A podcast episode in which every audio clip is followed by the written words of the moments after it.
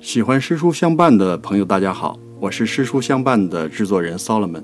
坐在我旁边的呢是诗书相伴的撰稿人和主持人栗子。啊，大家好。过两天好像就要到了父亲节了，对啊，我们也想做一期特别的节目，献给天下的父亲们。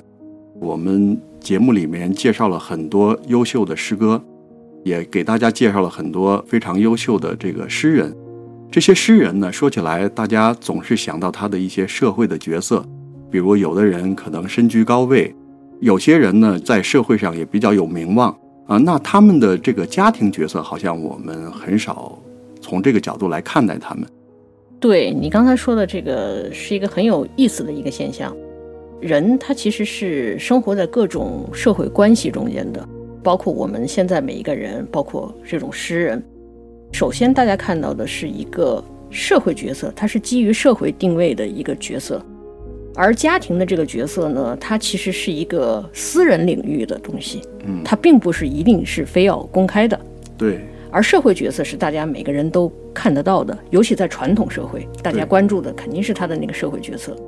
有没有一些他们，比如说写给自己孩子的诗？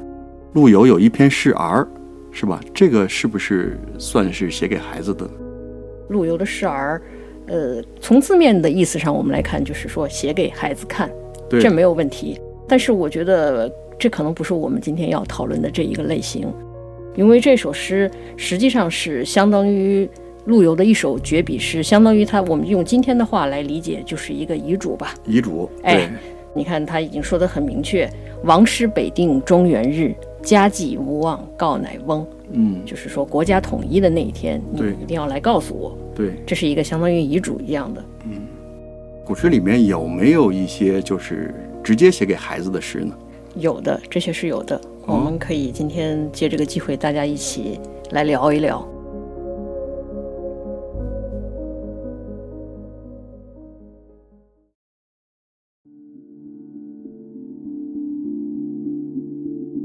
如果我们要找一个有代表性的，你第一个想到的是一首什么样的诗？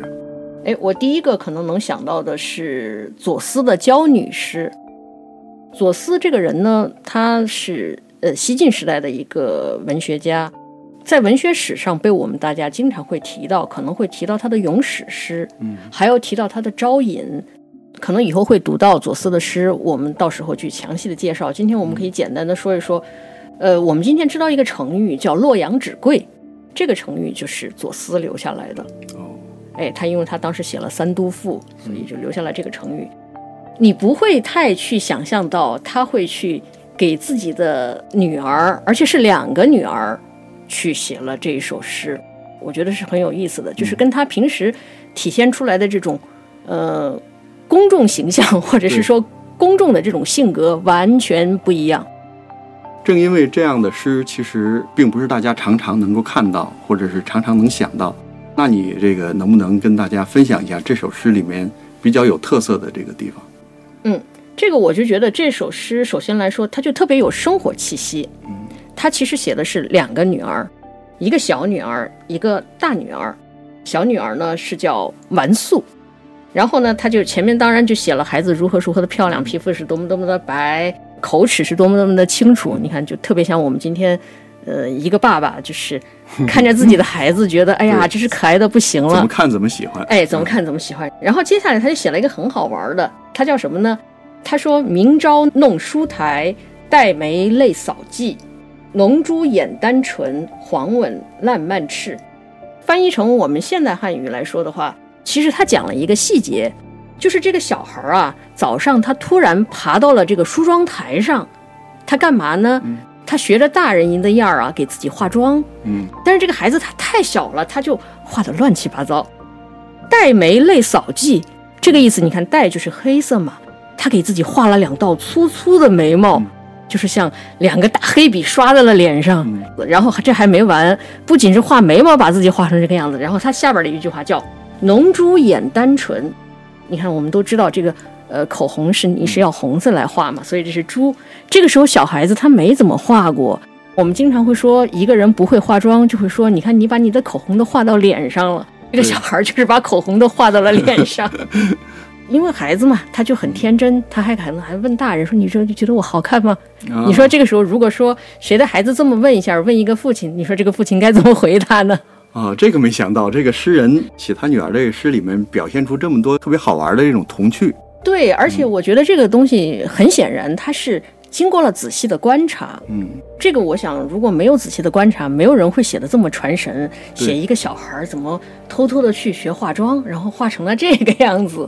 他的主要的这个笔墨可能是用来写这个孩子在干什么，但是呢，我们可以想象得到，就是在这个孩子的旁边有一个这个疼爱他的父亲，一直在默默地观察他，眼睛里充满了那种慈爱。对他可能还觉得挺好玩儿。对，然后呢，接下来当然又写了一大段，就说这个小孩儿他可能开始，而且要学着写字。我有个词儿叫有样学样嘛，学大人其实可能也不太会写，但是就。特别像我们现在经常看到的小孩儿，他会一两个字的时候，他就觉得自己好像把所有的知识都学到了。嗯，他就写到他的女儿会写了几个字，然后就开始自以为无所不通。这个，我们就不再细说了。对，很有意思的是，他又接着我们刚才说不是写了两个女儿嘛？这是小女儿完素是这个样子，他又写了另外一个女儿，这个大女儿呢，他还写了名字叫慧芳。很有意思的是，他又写了慧芳去化妆。一个小妹妹，那就胡乱的画一气。嗯，慧芳比完素大一点儿，这大一点的女孩，她立马就不一样了。她说：“轻装洗楼边，临镜望访鸡。”这个话是什么意思呢？这个女孩就开始照镜子，嗯，照镜子，慢慢的端详自己，可能还觉得越看越美哈。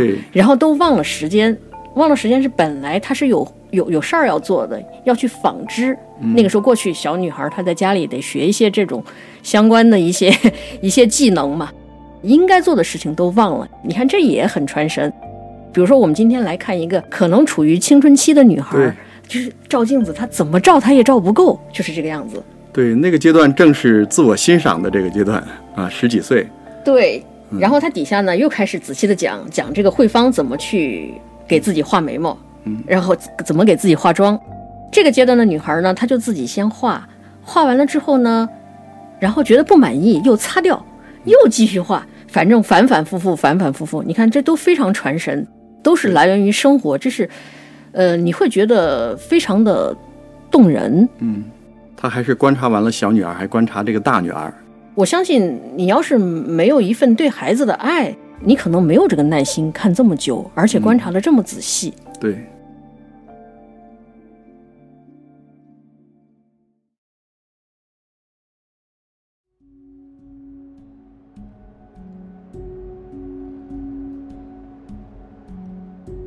可能这个母亲她是很早，或者说相对来说，她很容易感知到这个孩子的存在的，对对吧？对，这个他是因为身体上他就开始会发生一些变化，他就会很快的就感感感知到。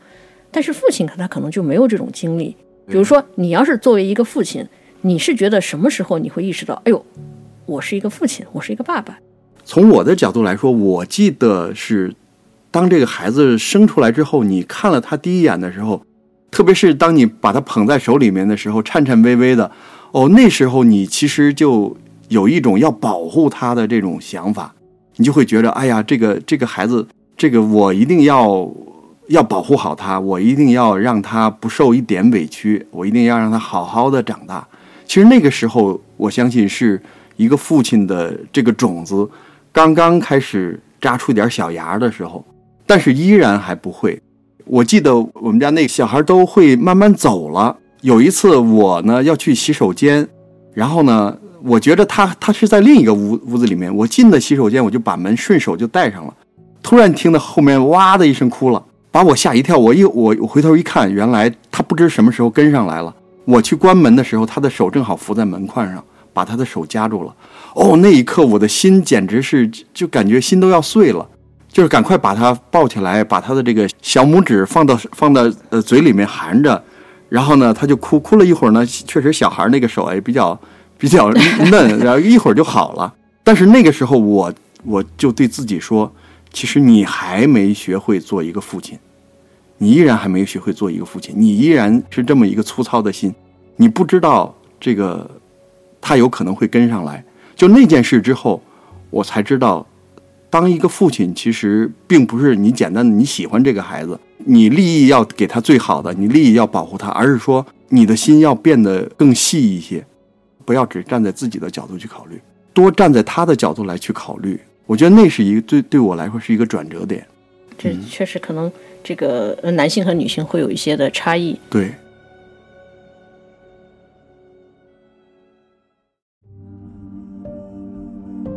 我们都知道，这个父亲呢，往往跟这个女儿之间啊，就是那种感情会特别特别深。还有没有别的写给女儿的这种诗？唐朝有个诗人叫韦应物，嗯，对，韦应物他写了一首诗叫《送杨氏女》。首先，这个标题可能就让大家可能觉得稍微有一点迷惑。怎么叫送杨氏女？你说他写给他自己的女儿的，那应该送韦氏女才对呀？怎么姓杨呢？其实这是一首诗，是写在女儿要出嫁的时候。女儿的夫家姓杨，可能按照过去传统社会，就是她可能就从此她就得算到那个夫家去，所以她写了一个送杨氏女。这个是写的很感人。比如说刚才我们提到这个左思的娇女诗呢，是你读完之后你会会心一笑。除了我们刚才说的这个化妆以以以外，哈，这个这个诗很长很长，后边还讲了这两个孩子怎么淘气，淘气了之后可能要挨责骂了，这俩小孩就对着墙开始哭，就特别特别传神。好，然后韦应物这首诗呢，你读完之后你会觉得有一点点的心酸，嗯，为什么呢？首先，我觉得对于一个父亲来说，这个孩子他去走向一个新的家庭，这可能他人生新的一个阶段，对。尤其是古代的时候，他可能回来省亲的这个机会就少了，不像我们今天啊。今天我们可能不存在这个问题，你什么时候想回来都可以。但是那个时候就不是那么的容易，所以可能对这个诗人来说的话，这就意味着是一个送别，对吧？这是第一方面。这是还有另一个方面呢，就是韦应物的他的人生呢有一个特殊的经历，就是他的妻子去世的比较早。嗯，他妻子叫袁平。因为前几年的时候，正好袁平的墓志铭出土了，所以我们知道了很多很多。因为这个墓志铭是他自己写给妻子的嘛，他有两个女儿，妻子袁平呢去世的比较早，所以也就是说，这两个女儿从小是没有妈妈的。对。所以你看，在这么一个特殊的时间点上，他又想起了这么两个从小没有妈妈的孩子啊，他肯定内心是非常酸楚的。对，其实韦应物其实把他这俩孩子给带大，他有点像又当爹又当妈一样。哎，对，用我们今天的话讲，就是这样的。你去想想，他在这个时候他会什么样的？当然舍不得是是一方面，对。另一方面，他要做一个什么呢？他必须有各种各样的嘱托，对吧？因为这个女孩她得走入了人生的新的一个阶段嘛，她还是希望她到那个新的家庭能够有新的生活，而且要希望她幸福，所以她有各种嘱托，比如说你要遵从什么礼仪，你要勤俭持家。你到那个夫家之后，你应该怎么去尊敬长辈，什么什么的，就是有大量大量的嘱托。但是其中我在读到这个时候呢，有一句话让我，呃，读完之后有一点点心酸。有一句话叫“贫俭诚所上，资从乞代周”。这个话说的什么意思？我能力有限，但是我还是竭尽全能的给你把该备的嫁妆备好了。嗯你能想象一个老父亲？其实这个时候他写这个诗的时候，韦应物的生活不是不是很特别贫困的那种，因为他在是在当这个在滁州任上嘛，就是我们知道的那首滁州西涧的有首诗：“春潮带雨晚来急，野渡无人舟自横”的那首，他就他在滁州是当过刺史的，实际上是在那个阶段，不应该算是特别特别贫穷，对，但是肯定也不是这种大富大贵。他其实写出了一个可能很多父亲是不是也都有这种父亲的角度来说，他总想给这个孩子最好的，或者是在他尤其是出嫁这个这个时候，就是说虽然他可能已经准备了很多的嫁妆，或者是做了好多的准备，但是他心里依然担心这个没有把最好的给孩子，就是还不够，对，还不够。对你说的这个，怕这孩子受了委屈，因为你可能如果是嫁妆不够的话，会不会到婆家受到受到这个歧视啊，或者是？或者是受气啊，其实他这时候，我相信一个父亲，他内心是非常复杂的。对，因为这个时候往往确实是一个人真情流露的时候，可能在谈到自己的事业的时候，或者谈到自己的理想、谈到抱负的时候，可能还有一些宏大叙事的一些内容。但是当他面对自己的女儿，面对自己的孩子，特别是这个孩子出嫁这个时候，其实我相信，无论他的官职是什么样，他的个人的政治抱负是什么样，他又回归到了一个普通人、一个普通的父亲的那种心态。对，就是可能人这个时候他会把，呃，自己身上的过去的有一些铠甲，会对慢慢卸下来。这个时候我们看到他很真实的一面，因为我们在成长的过程中，其实所谓社会化也好，或者说就像《小王子》里边说的一样，人的成长是一个被驯化的过程。对，所谓驯化的话，可能是你会不断的给自己加了一些铠甲。嗯，其实最初你的本意是为了保护自己，嗯，但是实际上最后呈现出来的是，你可能在很多情况下不一定是你最本真的那个表现。嗯可能有一些坚硬的东西就在外面，但是内心的柔软很少表露。对他可能需要某一个契机，需要触发，可能正好是在这个这个阶段，就是对于韦应物来说，可能是一个触发点，就把那个最真实的那一面展示出来了。我觉得这个读完之后会让人很感动。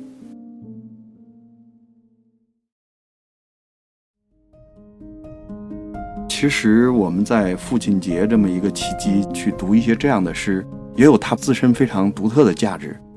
因为我们平时读到的，无论是春花秋月也好，还是金戈铁马也好，总感觉是一个男人你在外面的这个世界，你去应对这个世界所表露出来的东西。但是当你回到自己的家的时候，面对的是你内心最柔软的那个孩子的时候，其实你到底是什么样的？我们也没有太多的机会去接触这样的一些诗歌，恰恰是今天的这个父亲节，让 让我们把这些诗找出来了，然后跟大家来一起分享。对这些诗歌，其实都不是很有名的诗歌，对对吧？可能也算不上这个诗人的代表作。但是如果我们有一个机会，我们来读这儿的一些诗歌，你会发现，其实诗人可能跟我们今天很多东西都是相通的，我们理解起来嗯，一点困难都没有。